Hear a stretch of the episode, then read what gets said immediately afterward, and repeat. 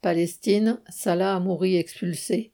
L'avocat franco-palestinien Salah Amouri, emprisonné arbitrairement par la justice israélienne, a finalement été expulsé vers la France contre son gré et a atterri à Paris dimanche 18 décembre. C'est l'épilogue, peut-être provisoire, d'une persécution qui a duré 17 ans.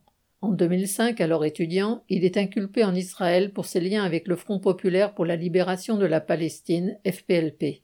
En 2008, après trois ans de détention administrative, procédure permettant aux autorités israéliennes d'incarcérer une personne sans donner de justification, il accepte de plaider coupable pour éviter 14 ans de prison. Il est condamné à en faire 7, mais ce, plaider coupable sert de, preuve pour les autorités israéliennes. Il sort de prison en 2011 dans le cadre de l'échange de 550 prisonniers palestiniens contre un seul soldat israélien.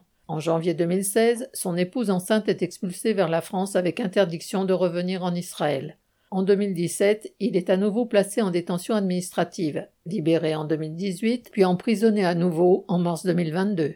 Ces multiples détentions arbitraires sur lesquelles l'État français, soucieux de bonnes relations avec Israël, est resté muet, ont été dénoncées par l'ONU comme, entre guillemets, illégales et sadiques, sans que cela change grand-chose à sa situation et ce sort est celui qu'Israël fait subir à bien des Palestiniens.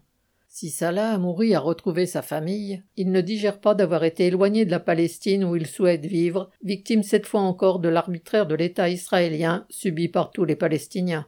Jacques Fontenoy.